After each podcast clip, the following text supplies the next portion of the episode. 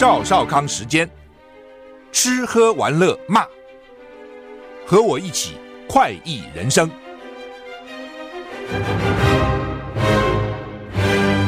我是赵少康，欢迎来到赵少康时间的现场。天气东北季风，哎，突奇怪了，哦，就是突然之间天就凉了，之前热热热热，突然之间凉了哈，天气看起来很湿啊，因为下雨啊等等哈。中央气象局发布大雨特报。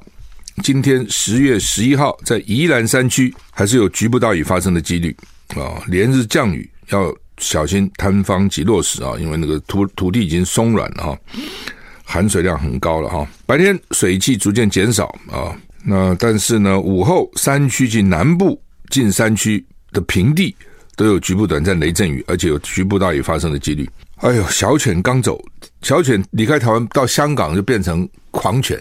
啊，让香港挂九号风球，香港最多是十号，那是飓风等级的，已经画了九号风球，就很厉害哈。第十五号中度台风布拉万，今天凌晨二时，位于鹅兰比东南东方两千六百公里海面上，很远啊。未来预估将朝日本东南方海面移动，对台湾看起来没有直接的影响。吴德荣在他的专栏说呢，这中中台布拉万今天会持续增强到强烈台风，目前在关岛附近海面，那将在日本南方。远海的地方大回转，再加速远离日本，可能也不会对日本造成什么影响哈。说这个一阵秋雨一阵凉，你听过这话没有？一阵秋雨一阵凉，好像他们以前形容哪里？贵州哪里？四季无寒雨，一雨变成冬，有没有？四季无寒暑啊，一雨变成冬。那这边是台湾叫做一阵秋雨一阵凉，下一下一场雨凉一点，再下一首凉一点，看起来冬天很快就到了哈。礼拜天下午到下礼拜一啊，有另一股。有另外一小股东北风影响台湾哈，下礼拜二东北风减弱，各地晴时多云，白天气温略升，早晚凉啊，还好了，没那么热，其实也好。这个季节，十月、十一月还是台湾四月啊，十一月是台湾最最舒服的季节啊，要不然就太冷，要不然就太热哈。好，以色列，以色列连夜空袭加萨走廊啊，以巴将近两千人死亡啊。以色列国防陆军电台报道，上个礼拜六以来，以色列已经有一千多人死亡。巴勒斯坦卫生部说，加沙已经有九百人死亡。现在双方都讲自己死人很多啊、哦，有有两种，一种就讲对方被我杀死很多人，但就是俄罗斯跟乌克兰啊，乌克兰就我们已经杀死多少俄军了。那这边呢就说我们死很多人，因为大家都要取得正当性啊。那哈马斯证实两名高阶成员在加沙走廊被。以色列空军空袭杀害啊，这政治局成员，那就蛮高高级的哈，所以看起来以色列的那个情报还算准哈。以色列因为加沙走廊两两百多万人呐，哈马斯只有两万人呐，所以一百个里面只有一个，他一定四处躲藏嘛。以色列连夜空袭哦，然后呢，这个把两名高阶人员杀害了，一个是管经济的，一个是管这个国家关系的啊。那以色列国防部长说呢，已经解决对以色列国防军与哈马斯作战的所有限制，就是杀无赦，没有限制啊，你们都有杀人执照。他在前线视察时对士兵说：“无论谁来斩首、谋杀妇女、大屠杀幸存者。”我们都将在权力巅峰时期毫不妥协地消灭他。根据一份声明表示，哈马斯表示呢，坚决拒绝美国总统拜登关于以色列的言论，表示拜登的目的在加剧野蛮的犹太复国主义政权对巴勒斯坦人民的紧张局势。声明中，哈马斯要美国重新评估立场，指责美国在以巴冲突问题上表现出双重标准。本来就是双重标准嘛，美国本来就是双重标准，尤其对以色列，美国对以色列当然好嘛，因为犹太人在美国人很，在美国很多，犹太人在全世界好像就一千多万人，也不多，以色列也不过就九百五十万人，但是犹太人是很聪明的，很会做生意的，很有影影响力的，而且千年没有国家哈，在各地流离失所，受尽别人的这个欺负哈，那种你讲那种长期受到欺负，那那种心理哦。你是报复心理是很强烈的哈，而且知道哦，要想要在任何地方能够存活下去，你只有两种两种可能嘛，一种是好好读书，好好读书哦，将来做律师哦，做记者哦，然后呢做政治家，选国会议员哦，这是一种；另外一种是好好赚钱，做大商人啊，不管你是搞钻石，你搞其他的期货，你搞股票，只要赚钱。哦，只有这两个才能出头，所以呢，犹太人基本上全世界大概基本上就是这两个行业，要不然就很好很认真的念书。据说是父母想尽办法都要让孩子念最最好的学校，哦，这是知道只有这个才能出头，否则你跑到人家国家里，人家都是用很奇怪的眼光看你，那你不自己努力怎么站得起来呢？但是也的确了啊，犹太人是很厉害的。在美国，你比如最近这个苏莫带了一个团，两党的国会议员去大陆访问，也见了习近平，也见了王毅，他犹太人啊。他就犹太人哦，在美国，犹太人占据各种重要的位置啊，很多了哈。所以呢，人数也许不多，但是影响力却很大哈。所以美国怎么可能不支持？而且加上基督教，美国是个基督教国家啊。你说怎么可能不支持以色列？怎么能能？当然，所以巴勒斯坦说美国是双重标准，美国就是这样啊。那你是我朋友，你是我敌人哦，那是很很泾渭分明的哈。拜登说这是纯粹的邪恶行为哈，指责哈马斯啊，那就说你就说哎，看你怎么看啊？每个人都有每个人的角度跟立场。你如果纯纯粹这次的攻击事件，当哈马斯当然不对嘛。你突袭人家，对不对？一一夜之间发了五千颗飞弹，就算以色列铁穹啊什么阻挡很厉害，那总是有漏网之鱼嘛。而且人家办那个音乐节，对不对？都是青年男女平民，也没有跟你无冤无仇，杀掉两百多个。多惨呐！而且平民妇孺不管啊，这个无差别待遇一起杀，当然是不对。反正你放长看，你说加萨走廊已经越来越小了啊，越来越小了。就是打一次仗，以色列就占领一部分；打一次仗，以色列占领一部分，这个面积越来越小。那因为它中间有哈马斯，所以以色列呢就极力的封锁，经济封锁啊，连水啊等等都是。都是以色列可以控制它啊，所以在这种情况之下，这个当地的人民真的很辛苦了。那一苦以后，贫穷就是恐怖主义的温床。你看好几次暴动啊，什么比如洛杉矶啊大停大停电什么，哇，冲进那些超商超市里面，很多比较社会底层的人，平常很恨呐，这是抓到机会了。法国一样啊，哦，这暴动仔细看，参加人很多都是底层的人。那你现在长期这样对加沙走廊的巴勒斯坦人，那他们气不气的？所以上次选举，哈马斯还赢啊！好，所以就是老百姓气到可能认为说，我宁愿对你以色列下重手，我也知道我会被被报复，报复就报复吧，也不过就是这样子了。那以色列显然会对他更加强报复，而且呢，以色列军力是很强的，以色列是被打只是被突袭嘛，哦，被突袭。就像一个身强力壮的人，有一个比较瘦小的人突然来踢他一脚跑了，就是突袭他。但是他 他现在动员三十几万的正规军哦，要还要美国还要支援他武器。以色列我们在想，我以色列本来武器就不弱了，就很厉害了。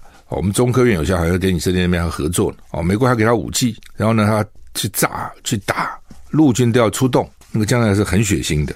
而且呢，你们都有这个杀人执照，你不觉得很？就是说，那而且但是呢？你就算陆军开进了巴勒斯坦，因为那边两百多万人挤在那么小地方啊，所以呢，你想看，那就要打巷战哦。真的打了巷战，以色列又不见得有多大的利益。为什么？因为到底那个地方是巴勒斯坦地方，哈马斯比较熟嘛，呃，躲起来跟你打游击战哦，所以那个战争也不是一两天就会结束的，还不知道要拖多久。而且当地的人可能就帮助巴勒斯坦人了，就像那个时候打越战，很多越南乡下人就帮助越共啊，老美很气啊。什么美兰村事件就屠杀啊，一定是很气嘛，才去屠杀嘛。哦，而且军人当久了，打仗打久了，我觉得那个心智都会改变的了。啊，好，美国首批武器抵达以色列，以色列国防部说呢，上个礼拜六以来，美国的第一批武器已经运到以色列，很快哦。而且布林肯最近要访问以色列，德国外交部说，礼拜四、礼拜五要从以色列撤离公民，所以德国赶快撤人。美国人说已经死了至少二十个了哈。拜登承诺。要让以色列拥有自卫所需要的工具，要增加军事援助。第一批武器在礼拜二晚上，昨天晚上已经到了以色列了。那一架飞机携带先进武器。好，那么以色列说这个武器呢，这个美国给他的哈，要促进重大军事行动，加强对其他情况的准备啊。也没讲到底细节是什么哈。布林肯美国国务卿礼拜四明天要到以色列了啊。那他们现在是希望那些航空公司，因为航空立刻危险就停班了。航空公司很怕，哎，万一哪一个飞弹把飞机打下来怎么办呢、啊？没有发生过吗？有啊，南韩飞机不是发生过吗？很多好几次啊，啊，其他国家也发生过，所以马来西亚也发生过，马马航，所以呢，这个很多航空就停了。那现在美国就希望这些这些航空公司呢恢复恢复这个航班啊，呃，因为也不少以色列人呃犹太人呐、不一定是以色列犹太人要要回以色列，这点让人蛮感动的哈。那白宫方面说，至少两二十个美国人下落不明。德国说，周四周五要撤离公民。那不是没有航班吗？所以那个卢夫坦萨汉莎航空会安排几个特别航班，然后把德国公民给他运走啊。缅甸有个叫做博固豪雨，起码让一万四千个人流离失所。就换说，那个地方房子大概本来就很烂了，一下雨就受不了了哈。菲律宾很多地方也是这样哈，很多地方哦，唉，有时候你看了很难过。大城市很好了啊，比如说印尼，在当我很久没去了哈，那是以前的印象。雅加达很好啊，高楼大厦，路也很漂亮。一出雅加达没有多久，你看那个乡下一塌糊涂哦，那个建设就非常落后，那房子也是很烂，所以一遇到这种什么地震啊、风灾雨灾就惨了。当然我很久没去了，经过这么多年，也许有改善哈。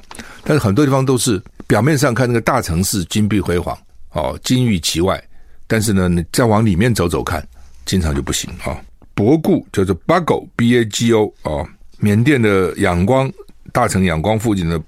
巴狗降雨量很大啊，也是因为降降太多了，所以居民就赶快呢去抢救食物，还有家当，有一万四千人流离失所。这个剧烈的天气真的是造成全世界都很惨，有的地方就大火，有的地方大大水啊。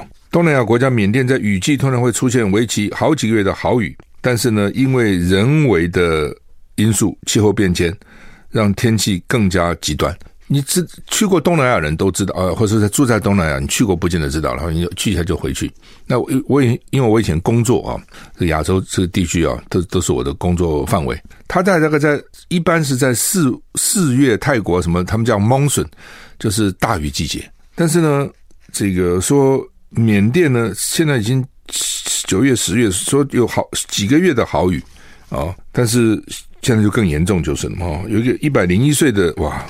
老老太太向法新社表示，有生以来第一次遇到家里淹大水哦，那你怎么办呢？一百零一岁，我只能站在椅子上，哦、就是椅子显然都淹了水了。为什么去访问一百零一岁？表示他活很长。他说我一辈子没遇到过。你访问个二十岁，那你不算什么嘛？哦，好吧，这个蛮惨的啊、哦。所以各地都有不同的灾变哈、哦。美国参议院领袖苏默访问中国说，说他自己说跟习近平严正交涉。苏默今天表示。他率领的美国国会跨党派代表团在访问中国期间，跟中国国家主席习近平会晤时严正交涉。交涉什么呢？台湾贸易、鸦片类药物芬太尼，芬太尼这不得了，这在美国引起很大的问题哈。人权啊，说呢，美中意见分歧，拜登采取行动限制大陆取得敏感的美国技术，但是呢，又希望沟通管道畅畅通。苏墨在美国驻北京大使。Burns 官邸进行的简报会上表示，当时跟习主席跟其他人进行了严正交涉。苏默称，我们必须要取得成果。那、他们说呢，现在中方的姿态似乎有所不同。什么有所不同？就是你讲我就听嘛，就听嘛。哦，一种我是跟你吵架，不像你讲的不对，你们美国才是始作俑者。哦，什么毒品我们做，这你们买啊，你们抓紧一点不就好了吗？对吧？你们太放松了。哦，你们鼓励啊。哦，呃，所以呢。这是一种，一种就是，好吧，好吧，你讲嘛，你说，你说，我听，啊、好好好好好，这个我们想办法改进态度。他说跟以前态度不一样，不知道什么意思哈，就是说大概觉得，因为议员嘛要选举嘛，他去见了习近平，他们都是很反中的这个国会议员。那你去见习近平，你总是要有点成就啊，你知道跟美国人讲，跟选民讲，我去，我不是去去拱手俯首称臣呐。哦，我去呢是跟他啊严正交涉啊，哦，把我们该讲话都讲了，那大概是这样啊，所以中方也不会不知道了啊。来的人不一样，来的人假如是政府官员，那可能就针锋相对；来的人如果是是民选议员，好好，反正你要选举，你就去讲吧啊。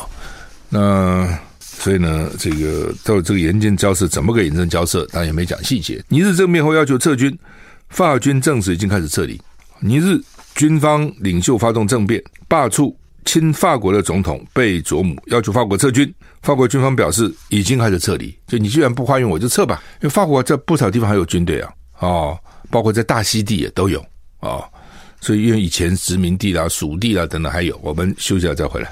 那周边的国家还有美国啊，啊不行了，不行了，不行了，结果他还是政变，你把他怎样呢？啊，枪杆子里面出政权。法国参谋总长发言人告诉法新社，首批部队已经撤离，证实了尼日军方领袖九日发表声明说，一千四百人组成的法国特遣队十日开始撤军。法国原本有一千名部队人员驻扎在尼日首都尼阿美，就是尼阿美，另外有四百名人员部署在尼日西北部两个前进基地，靠近马利。及布吉纳法索的边界，那是叛乱活动的温床。法军两年内第四次从非洲前殖民地撤离，严重打击法国在非洲大陆的影响力跟国际舞台的威望。这是原来法国在非洲有不少殖民地嘛？哦，所以不这个每个这些帝国当时在不同的地方都有不同的殖民地。那那个地方就讲法语啊，比如有些地方讲西班牙语，当然有些地方讲英语啊。四个地方。哦，两年内撤军就人家不欢迎你，叫你走吧。哦，以前是说啊，我们你我们以前是你的殖民地，对不对？你就派一些部队来吧，也等于是一方面支支持我、保护我。那现在就你走，我们有自己的部队，不需要你哦，那你就得走啊，因为你的部队到底是少啊，你不能靠这些部队，你还去镇压，已经不是你的主权，已经不是你的了，所以法国就撤了啊。美军共谍案有一个华裔士官认罪，收贿泄露演习计演习计划给中国。美国司法部指出，美国海军华裔士官赵文恒认罪，坦诚接受他贿赂、提供资讯给中国的情报人员。赵文恒二十六岁，来自加州 Monterey Park 那边华人很多哈，蒙特瑞公园市，曾经通过安全背景调查，在洛杉矶北方的 Ventura County 海军基地服务。美国司法部表示，赵文恒承认，从二零二一年八月到二零二三年五月期间，有一年半哈。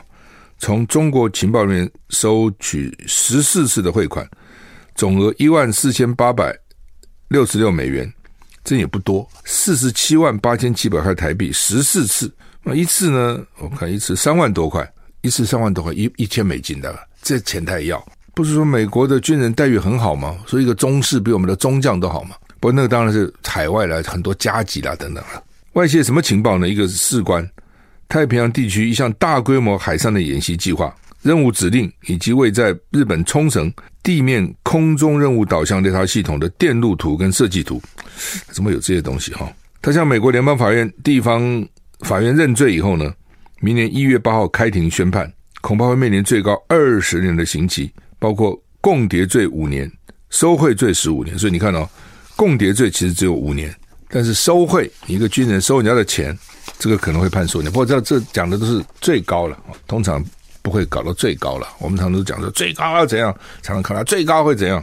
问问题是有几次给你判最高呢？联合报、中国时报今天头版头都登昨天昨天国庆嘛，那蔡英文最后一次国庆的演说了哈。那我想他当然会有一些感慨了，因为八年一晃就过去了哈。那回首这八年，他到底做了什么事啊？那对他来讲呢，他可以讲的就是说，哦，他砍了军公教的那个年金。这是他可以讲的哦，他砍了哦，但是呢，劳工他动都不敢动，因为有一千万劳工不敢动，柿子挑软的吃哈、哦。另外他很得意啊、哦，就是说呢，他讲这个中华民国台湾，就是说呢，这是最大公约数。为什么你赞成中华民国的也有中华民国了？你认为是台湾国的也有台湾呐？啊、哦，这种两面讨，想要两面讨好，其实两面都不见得讨得好了哈。哦，那不管了，反正八年最后一次嘛。那马英九呢也。借着台湾 National Day 啊，这个翻脸不去参加国庆典礼啊。那蔡英文昨天在文告里面呢，他们说他放的比较软啊，我也看不出放的怎么软啊。他说和平是两岸唯一的选项，这不是也是废话吗？你真的要打仗吗？你没有办法打的。讲这个话真的不是长大人自己灭自己威风，这种不需要真的打吗？很多事情我还需要真的打吗？对不对？比如说我们不要说武的好了，我们说文的好了嘛。假如一个学生，平常每天很用功哦，花很多时间读书哦，然后呢，反正怎么样，他过去都考很好。那这次呢，好，我们这次另外一个学生，平常呢，呃，也用功，但是没有人家用功，考得没有人家好。那而且差蛮远的哦。那个人平常都是九十分，这个人平常都是六十分。然后这次要考试，那你认为说这次有可能倒转过来，他九十，他六十，然后刚好颠倒，你认为有可能吗？你就知道不太可能嘛。同样的。两岸军事也是一样嘛，不是说我们不行，他一年比你国防预算多十七倍，这什么个比例啊？它比你多十七倍。为什么？因为它的地大物博，它就有这么多。它比如台湾每年如果说外汇存底，就是外汇的贸易能够有多有个几百亿美金的顺差就不错了哈。那这中间可能包括美国两三百亿，中国大陆一千多亿，但你还要跟日本啊、跟欧洲很多地方是逆差嘛，所以加加啊、最后呢，我看能够有个真的有个几百亿不错了。那老共一年都几千亿美金外汇存底啊，它的量体大嘛，你怎么讲呢？也你这个也不是我们不行，就是差很远呐、啊，对吧？他人眼你的六十倍啊，哦，类似这样啊，所以你就就是他就十七倍你的国防预算了，你怎么比呢？所以你这个钱打仗是打钱呐、对不对？三军未动，什么粮草先行，就是打钱呐、那你就是挨着摆在这个地方，你还有什么好比？就是这样。所以你对台湾来讲，你只有只有不打仗，只有和平嘛，对不对？你要每天在那边啊，我这搞几艘潜舰，我搞什么不对称战争，哎呦，你这样就对了。你可能会伤害他一些了啊，也不是说都不，你也有武器嘛。但是又怎样呢？他如果吃了撑着铁的心，非要修理你的时候，他就打仗嘛，哪有不死人的？对不对？牺牲一点就牺牲一点嘛。联合报说，蔡英文昨天说，和平是两岸唯一的选项哦，盼望选后台湾内部寻求共识。国民党批评倒行逆施，也不道歉，他可怎么可能昨天道歉嘛？这个蔡英文说，总统任内最后一次国庆文告说，和平是两岸唯一选项。蔡英文盼选后与北京发展互动基础。那当然，昨天我一听我就觉得蔡英文在讲什么？你任内八年，你都不能跟北京发展互动基础，搞得兵凶战危，兵要从四个月延长到一年。你叫选后发展，你是讲什么？你不觉得很好笑？蔡英文真的很奇怪，这不负责任的人呢，对不对？他的能源政策也是二零二五要怎样怎样，那你二零二四就下台了，还搞什么二零二五嘞？照理讲，我们突然讲说，我任内希望做成什么事情嘛？不是这样子吗？你任内你不讲，你说我任后，我 我选后希望选后与北京发展互动的基础，是这我这讲什么东西啊？八年时间，你没有办法跟对岸好好的相处，老死不相往来，搞了两岸这个兵凶战危，这么紧张哦。然后呢，一昧的抱美国大腿，那你讲什么选后呢？而且你在你的任内搞了不多，搞了不少事情，将来下任很难做的哦。你比如说中油台电这两年大概要亏损一兆一兆新台币，去年就亏了五千亿，今年大概两个加起来都差不多，就亏了那么一兆。然后呢，你这个劳保是要改革也不改，哦，每年只会补贴，这补贴救急不救穷啊！你将来怎么办？能源，你把核电厂都废了啊，还吹牛说绿能多棒哦！你看看以后会怎样？然后呢，电价不敢涨，在那边忍着，那以后怎么办？所以他都他都把很多问题都是都推到以后去，你知道？这些问题以后还真麻烦，然后以后也可能再继续推，往以后推。哦，以后再往以后推都有可能哈。好，那么他也说哦，我任内中华民国台湾已经成主流共识，你自己这样讲啊，对不对？你去问绿营满不满意，绿营也不见得满意。你问蓝营蓝不满意也不满意。中华民中华民国嘛，什么中华民国台湾呢？他就想尽办法要偷渡台独的这个概念进去。中华民国有什么好丢脸的？中华民国在台湾这么久了，七十几年了，对不对？那它就是中华民国嘛。除了极少数台独以外，你说一般的台湾人，我们国家这种名字就中华民国。那说啊，我们叫中华民国哦，会跟中华人民共和国混？我不觉得外国人那么笨啊，都分不出来啊，怎么可能会混？哦，不会的哦，所以他就是想台独，但是又不敢台独哦。然后呢，这个就说台湾早就是一个主权独立的国家，它的名字叫中华民国，好吗？那就叫中华民国嘛，又不甘愿啊，加个台湾哦，台湾。不，就你总有一个正式的国名嘛，对不对？那你像有的人有名有有姓名有号，比如连战，他的字叫永平，为什么战嘛？不想打仗，就是永远平啊，和平嘛。那你连战就他本名嘛，他的字叫永平嘛，这很清楚嘛。我们国名叫中华民国，但是我们现在生活在台湾，现在在台湾，现在管辖是台澎金马。那连战不能说我的名叫什么名字，我叫连战永平哦，你你是什么就是什么嘛。对不对？我你的名字叫你是哪里来？我中华民国台湾，就中华民国中华民国啊！你的国名就中华民国嘛？你从哪里来？你从台湾来，这个没问题哦。但你不能说我的国名叫做中华民国台湾，没有这东西嘛？你先跟还剩下十几个邦交国，我们十四个还十五个？你当时签约跟他怎么签的？你用什么名义去签的？你总不会是中华民国台湾吧？当然是中华民国。IMF 啊，这个比较麻烦啊，真的政政治上东西吵过来吵过去啊。但是呢，经济还是最实际的了哈。IMF 原来哈说我们今今年成经济成长率会百分之二点一，现在下修到零点八，直接少了一点三个百分点。哦，那现在预估明年百分之三到底是怎么样？真的不不知道，那是预估。今年四月给我们预估的，也不过就是半年的时间就可以降掉，降了一点三个百分点，从二点一降到零点八哈。那全世界当然也是不好了哈。那全世界呃说是百分之三，明年是百分之二点九，但是人家全世界还有百分之三呢，那我们怎么知道百分之零点八呢？以前我们的成长其实都比全世界平均还是要高一点的，因为台湾很厉害嘛，哦，这个短小精悍啊，四小龙。那现在在全世界都至少要把平均百分之三，就你只剩下百分之零点八哈，所以看起来你跟全世界比，其实你并不好了哈，你并不好哈。呃，柯文哲说要先办三场辩论，再来比民调，就是我是讲柯文哲其实就是一个一无所有的赌徒，他是没有什么东西，我就跟你凹说哈。赢了我就通通赢，输了我反正也没什么人可以输的。那国民党就很顾虑很多嘛，他跟你去说吗？他一说，他全部身家财产性命都说进去了哦，所以他国民党就不太愿意说。但不愿意说，别人就笑他，所以你看你就不敢呐啊，不敢辩论，也不敢做民调，柯文哲吃定他这一点啊、所以这两边这样子怎么谈呢？能谈出什么结果来？不知道了哈、哦。也许到最后峰回路转，柯文哲不是讲他都是每最后三十秒才做决定嘛，所以最后怎么也不知道啊、哦。不过反正看起来。也不是一触可及的啊、哦！联合报今天头版呢，在这个下面登了一个说护理师出走这个情况很严重哈。每年我们流失的护理师是五千人啊，五千人。以前我们都叫护士了哈，后来呃他们是有分啊，就如果你是高职毕业就是护士啊，就是国中毕业再读三年护校那时候你叫护士。那如果你是专科毕业或大专毕业就叫做护理师。那特别我想护护理师的那个感受特别强烈嘛，因为在医院里都是医师啊，对不对？那医师那为什么他叫医师，他就叫护士呢？啊、他叫护理师啊、所以有人搞不清楚到到这个医院还以为是老的那种讲法，叫护理师叫护士护士，常常护理师脸色都不太好看了。那么嘴巴不讲，心里想这这都不懂的，乱叫乱叫乱叫什么啊？好，那。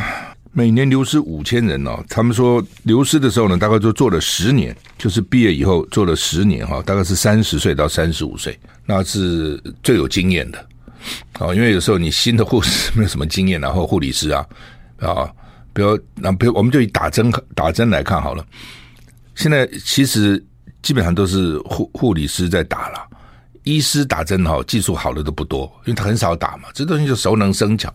那新的护理师啊，有的时候打针的技术比较差，抽血，因为到到医院常常要抽血对吧？抽半天，那边抽来抽去。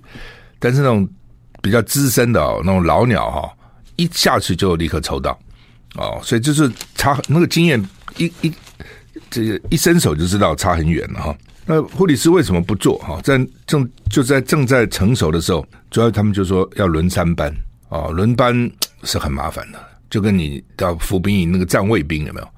到了半夜叫你去站卫兵，你站站看，那也不过就是一个钟头啊，呃，差不多一个钟头嘛，很少两个钟头的哈。现在也许有两个钟头，因为兵不够。但是半夜把你叫起来就很痛苦，更何况他是要三班的轮了哈。当然了，我们这个因为最近有陪亲人住医院，你看得出来，到了晚上其实很多病人哈，大医院哈，那我不知道其他地方怎么样，在台北至少大医院。呃，家属大概都会去请个那个看护了，啊，特别晚上要付钱请看护哈。呃，尤其最近疫情，很多时候陪病都有限制，人数的限制哈。那请看护，然后呢，这个也不少钱哦，请看护。通常到了晚上，可能那个这个护理站的人也比较少，我好像比白天少一点。然后，除非你有紧急事情哦，一般你也很少去去打扰护理师，但是还是要在那边呢。他还是不能睡觉啊，还是随时可能有状况啊啊！而且你敢不敢随便叫医生呢？这也是另外一个问题啊。我曾经问过实习医生啊啊，他就讲说，好吧，我弟弟做过实习医生，那时候在大医院，就讲说，你很多 很多晚上紧急病人来，你不敢去就叫主治医师来啊，所以他说笨的要死，这么简单你自己不会处理啊，所以呢，就手是屁股后面放一本那个。参参考的资料，什么病赶快去找，开什么药。哎呀，我说，所以呢，紧急生病最好不要半夜，不要周末、假日、周末半夜都很麻烦。你到了医院去哈，真正大牌的医生哈，有经验的医生、主治医生以上的不会在的哦，都是实习医生、住院医生在那个地方，也没什么经验，他也不敢去吵那个主治医师哈。所以呢，到了半夜哈，这个护理师没事则已啦，真的有事情都很紧急啊，所以也是很辛苦哈。那他们讲说，他这边举例了哈，说如果说是这个一般的大医院的这个护理师在医学中心，五年年薪大概七十万了，就一个月五万多嘛，再加上奖金，大概这样啊。在地区医院的话，年薪这大概只有五十多万，五十万。就是如果你不是什么台大、荣总这种大的医院，就是地区医院啊，可能只有五十万，还要轮三班哦。而且有些病患脾气很坏，家属脾气很坏哦。有些是很客气的啊，像我们对护理师们都真的非常客气，人家很辛苦嘛，而且要照顾你你的亲人呐。那有些就这么乱骂一通啊，觉得我老子付钱，老子是大爷，我告你啊，那很讨厌的。他们说，如果去考这个美国叫做 RN 执照哈，就是护士执照。年薪至少一百五十万台币起跳，而且可能还没有台湾这么辛苦。那像美国就很，美国也很缺护理师，很早先时候很缺护士。那他们就找哪里？菲律宾，菲律宾因为会讲英文嘛，哦，所以语言至少能沟通。那菲律宾人大量的考取美国的护士，那考上以后呢，待遇也不错的，而且可以移民，因为老美对这种特别技术特别需要人呢、就比较宽松哦，就可以移民。移民全家都去。那老美那种移民政策是，你只要一个人有，全家都跟着去哈。哦所以菲律宾人很多，台湾人其实以前不多，但是现在看起来慢慢也有了哈。那另外就是他们说一层考取空服员、空中小姐了，很多是护理护护理师出身。为什么航空公司也希望用这样的人呢？因为万一旅客发生什么紧急状况，对不对？这些护理师知道怎么急救啊，该怎么处置啊，也比较会会会处理嘛哈。他当然不可能整整。整架飞机里面的空服员都是这个护理师出身，但是有那么一两个其实是不错的啊。另外就到药厂啊，或是医材去做 sales，那待遇就高很多了啊。那我也曾经访问过医生来，谁带他来的？药厂的业务啊，个个长得不也不能说个个了，都长得还不错了哈。你才能就是做业务，大概仪表蛮重要的嘛。到医院呢，要去跟医生推销啊啊，等等等等。所以有的时候呢，医生是坐着护理师开车来，你就知道他们关系其实不错的哈。那反正了哈，这个我知道有些医院哈，他这个加护病房啊都关床。比如说我原来有三十张加护病房床，我现在只能开二十张。为什么？因为护理师不够，特别那种加护病房哦，什么心脏加护病房，有些特别的哦，那需要特别受过训练的护理师。那如果这次护理师不够，他没有办法没有办法开啊。医生够都没用啊！医生开完以后送到加护病房要特别照顾，那你护士护理师不够怎么办呢？好，就像现在有些餐厅啊，他就跟我讲说，我们不是不接受定位啊，是我们根本服务人员不够啊，所以我们就不接受定位了，并不是我们不要这个生意啊。比如这个餐厅可以有做五十个桌，他只收三十个，因为收多了他服务不好，服务不好客人不满意，不满意搞不好就骂他负评在网络上啊修理他等等，算算算算，我宁愿。不不收，要不然有些餐厅说你几点来？呃，你要几点来？呃，十二点半。那你可不可以十二点来？哦，我说啊，你们分成什么？分成十一点半、十一点四十五、十二点、十二点十五、十二点半，它分成这么细哦，就是怕说客人突然在某个时间突然涌入了，他这个餐厅没有办法服务哦，厨房做不出来又被骂哦，所以他宁愿把这个时间分得这么细哦，就变成这样哈。所以哎，所以这个。人人的问题真的是蛮大的，人的训练当然还要就也要因此就跟着待遇嘛哈，这个都都相关的哈。不过护理师缺真的是蛮麻烦的哈。那怎么让他们能够这个愿意这留守在岗位上，其实蛮重要的。好，我们今天时间到了，谢谢你收听，再见。